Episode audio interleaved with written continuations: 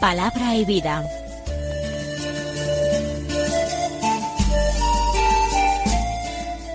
Con el Padre Manuel Horta, desde Sevilla.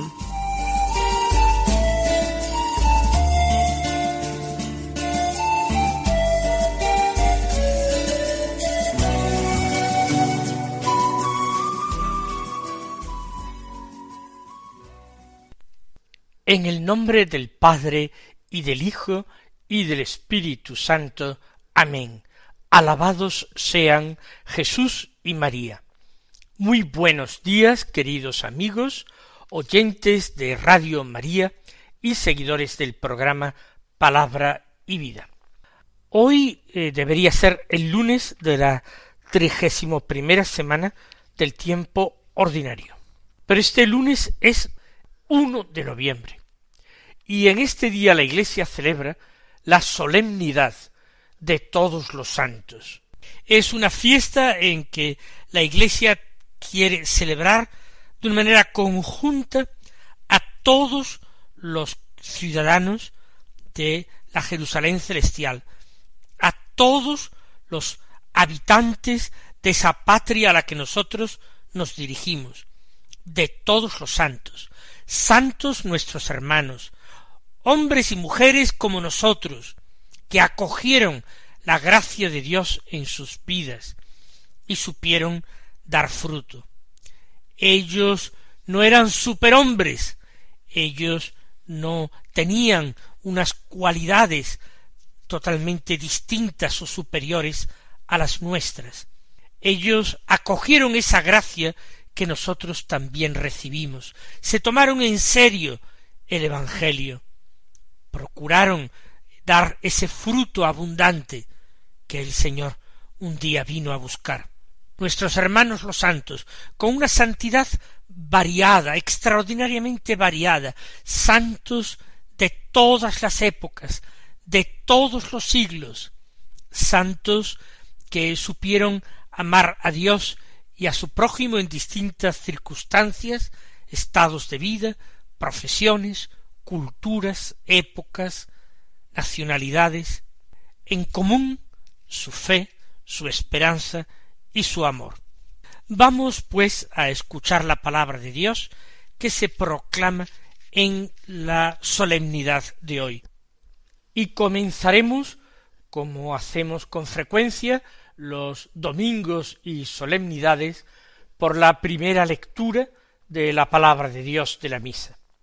Es del libro del Apocalipsis, del capítulo séptimo, los versículos dos al cuatro y nueve al catorce, que dicen así.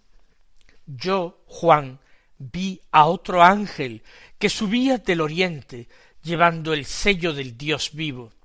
Gritó con voz potente a los cuatro ángeles encargados de dañar a la tierra y al mar, diciéndoles No dañéis a la tierra, ni al mar, ni a los árboles, hasta que sellemos en la frente a los siervos de nuestro Dios.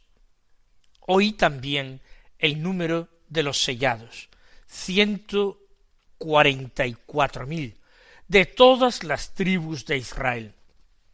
Después de esto vi una muchedumbre inmensa que nadie podría contar, de todas las naciones, razas, pueblos y lenguas, de pie delante del trono y delante del Cordero, vestidos con vestiduras blancas y con palmas en sus manos, y gritan con voz potente, La victoria es de nuestro Dios, que está sentado en el trono y del Cordero.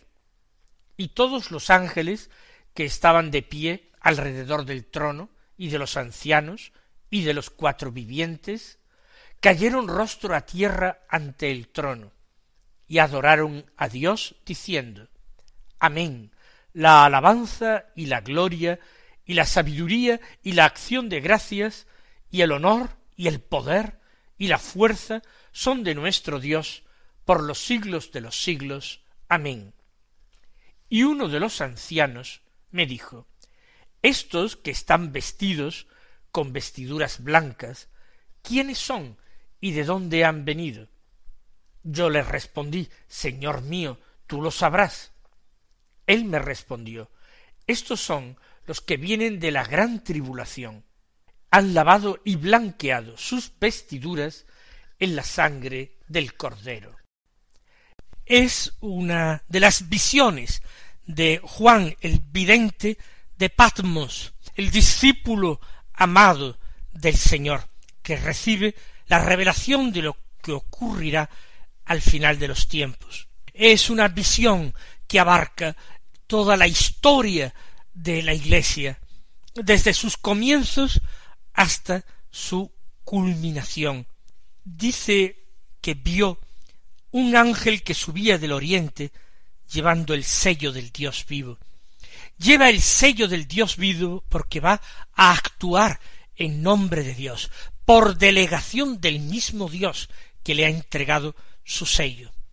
Lleva el sello precisamente para marcar a los elegidos, para marcar a aquellos que van a aprovecharse de la redención, van a aprovecharse de la sangre del Cordero que ha sido derramada en remisión de sus pecados. Baja el ángel y grita con voz potente a los cuatro ángeles encargados de dañar a la tierra y al mar. Ese daño a la tierra y al mar es algo inevitable a partir del pecado original. A partir del pecado original, la redención de Dios pasa por una nueva creación. Lo dice también el Apocalipsis en sus capítulos finales. Dice Dios, he aquí que hago nuevas todas las cosas. Y es un cielo nuevo y una tierra nueva los que bajan de parte de Dios. Por tanto, hay ángeles que van a ejecutar la sentencia de Dios contra el pecado. Pero el otro ángel que lleva el sello les dice no dañéis por el momento a la tierra, ni al mar, ni a los árboles, hasta que marquemos en la frente a los siervos de nuestro Dios. Es preciso en la confusión y en el caos, en la mezcolanza terrible, es preciso que queden identificados los que son siervos de nuestro Dios, los verdaderos siervos de nuestro Dios, no los que tienen apariencia de tales o gustan utilizar el nombre de tales, sino los que lo son. Y eso lo sabe Dios que escruta los corazones. Oí también el número de los marcados, ciento cuarenta y cuatro mil de todas las tribus de Israel. Cuando se habla de Israel en el Apocalipsis se está hablando del nuevo Israel, de la Iglesia, del nuevo pueblo de Dios. Y la cifra de ciento cuarenta y cuatro mil no hay que tomársela como hacen ciertas sectas al pie de la letra. Mil es una cantidad muy grande, muy abundante, incontable. Pues bien, de cada tribu doce mil y doce mil por doce serán ciento cuarenta y cuatro mil. Es decir, ¿qué quiere decir esto? Muchísimos, muchísimos, de todas las tribus de Israel. Por lo tanto, podemos decir de todas las personas que a lo largo de los siglos han caminado en la Iglesia, han formado parte de la Iglesia militante. Y luego aparece una nueva visión, una muchedumbre inmensa. Nadie podría contarla de toda nación, raza, pueblo, lengua, delante del trono y del Cordero. Se trata de esos ciento cuarenta y cuatro mil, obviamente. Son los redimidos, una muchedumbre inmensa, y están en presencia de Dios.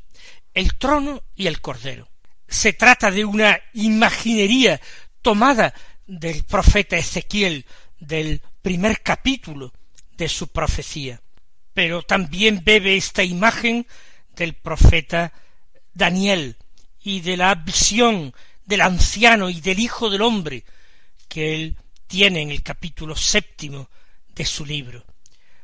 Pues bien, aquí es el anciano, el que está sentado en el trono, y el Cordero. Y toda la muchedumbre inmensa está delante aclamando y alabando. Visten vestiduras blancas, porque han sido purificados, porque sus vestidos han sido lavados en la sangre del Cordero, y las palmas en sus manos simbolizan la victoria sobre el demonio, sobre el pecado, sobre la muerte. Y gritan con voz potente la victoria es de nuestro Dios que está sentado en el trono y del Cordero.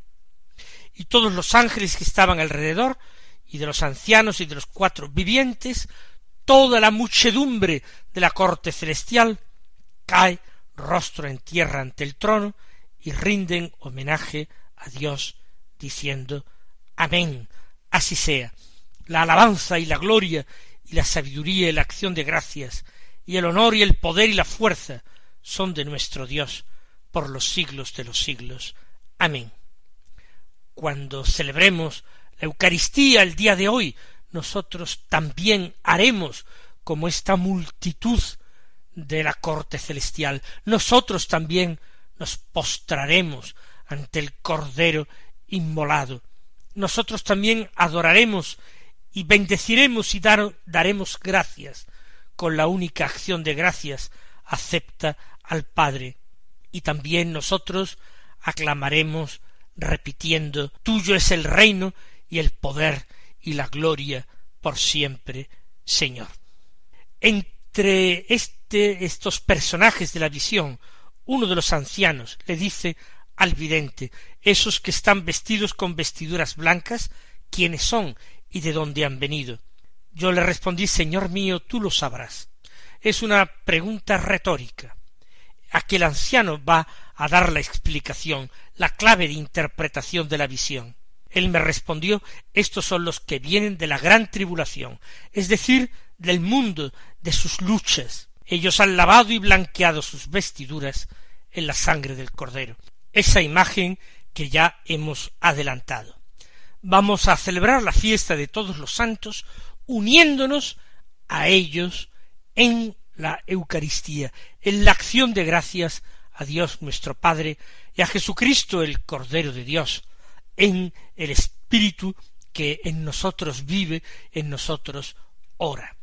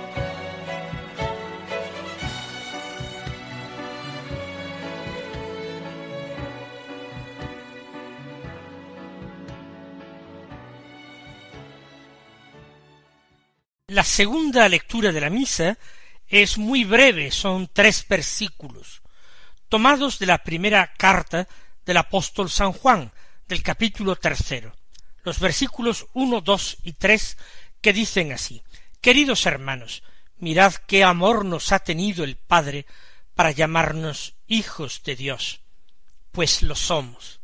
El mundo no nos conoce, porque no le conoció a él. Queridos, Ahora somos hijos de Dios, y aún no se ha manifestado lo que seremos. Sabemos que cuando Él se manifieste, seremos semejantes a Él, porque le veremos tal cual es. Todo el que tiene esperanza en Él se purifica a sí mismo como Él es puro. El apóstol San Juan en esta primera carta está abriendo los caminos de nuestra esperanza. Primero nos llama al reconocimiento, que es lo mismo que decir a la gratitud, pero también a la toma de conciencia del amor de Dios. ¡Qué amor nos ha tenido el Padre!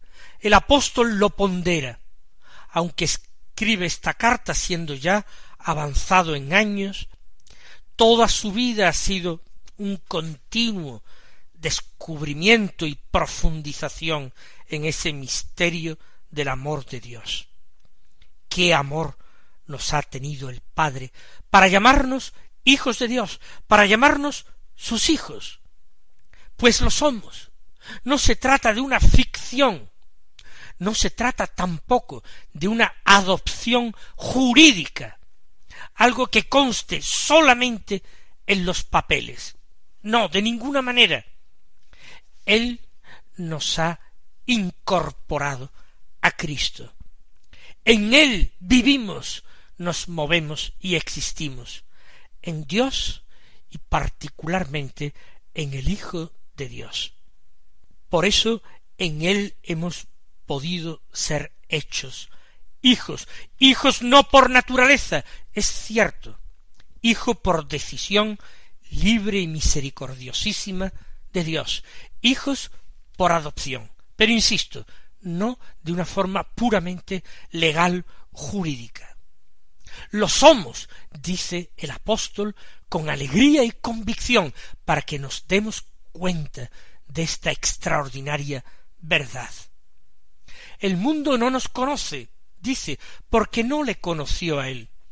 Qué extraño tiene esto, que el mundo no nos reconozca como personas buenas, que pueden aportar mucho a la construcción incluso de la ciudad terrena. No nos conoce ni nos reconoce. Pero eso es porque no conoció ni reconoció a Dios. Si Cristo el Señor, el Hijo de Dios, fue perseguido, qué más normal que nos persigan a nosotros, si ya Jesús en el Evangelio lo avisó, lo predijo. Queridos, ahora somos hijos de Dios, y aún no se ha manifestado lo que seremos. No quiere decir que vayamos a ser otra cosa distinta a hijos, sino que nuestra condición filial nuestra condición de hijos de Dios va a brillar, a manifestarse de una manera totalmente nueva en el reino eterno. Entonces los justos brillarán como estrellas en el firmamento. Se manifestará entonces la gloria de los santos. Sabemos que cuando Él se manifieste se refiere a Cristo en la parusía, en su segunda venida, entonces seremos semejantes a Él. Entonces seremos también resucitados. Entonces seremos transfigurados. Entonces seremos ascendidos hasta el trono de la majestad, hasta el trono de la Trinidad. Cuando se manifieste seremos semejantes a Él, porque entonces lo veremos tal cual es. Todo el que tiene esperanza en Él se purifica a sí mismo como Él es puro. Es la contemplación en la fe y en el amor la que nos transforma en Él, la que nos cristifica, la que nos permite reproducir en nosotros la imagen hermosísima y amadísima del Hijo de Dios.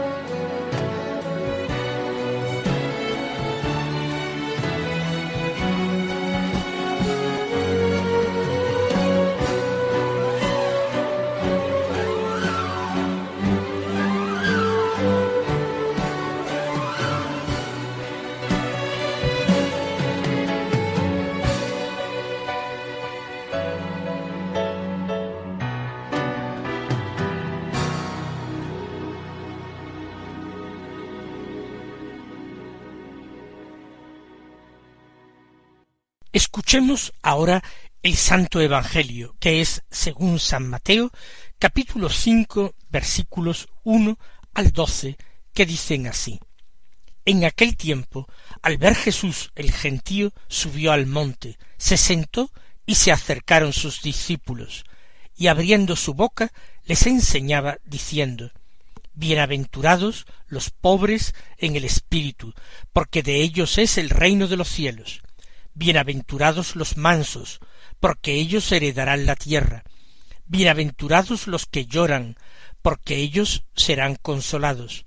Bienaventurados los que tienen hambre y sed de la justicia, porque ellos quedarán saciados. Bienaventurados los misericordiosos, porque ellos alcanzarán misericordia. Bienaventurados los limpios de corazón, porque ellos verán a Dios. Bienaventurados los que trabajan por la paz, porque ellos serán llamados hijos de Dios. Bienaventurados los perseguidos por causa de la justicia, porque de ellos es el reino de los cielos. Bienaventurados vosotros cuando os insulten y os persigan y os calumnien de cualquier modo por mi causa. Alegraos y regocijaos, porque vuestra recompensa será grande en el cielo. Hemos escuchado en el Sermón de la Montaña el comienzo, la proclamación de las bienaventuranzas. Jesús, según San Mateo, subió a la montaña, y allí es cuando se acercan sus discípulos y él les enseña. El Señor no les ahorra este camino fatigoso hacia arriba, camino hacia la montaña. Y cuando él proclama las bienaventuranzas, lo hace sin dar muchas explicaciones de lo que ha de entenderse por cada una de ellas. No se trata de mandamientos, se trata de promesas, pero no promesas para unos pocos, sino para todos los discípulos que quieran conformar su vida a la vida de su Maestro y ser como Él, pobres de espíritu, ser como Él, mansos, sufridos, tener hambre y sed de la justicia, de la voluntad de Dios, de santidad, tener corazón misericordioso y corazón limpio, trabajar por la paz, ser perseguidos por la justicia y llorar por los pecados de los hombres. Esos que se configuren de esta manera con el Hijo de Dios pueden estar alegres y contentos. Dios los toma para sí. Ellos serán tratados con misericordia, saciados de justicia, consolados por Dios, llamados sus hijos, heredarán el reino de los cielos y poseerán la tierra. Mis queridos hermanos, que el Señor os colme de bendiciones y hasta mañana si Dios quiere.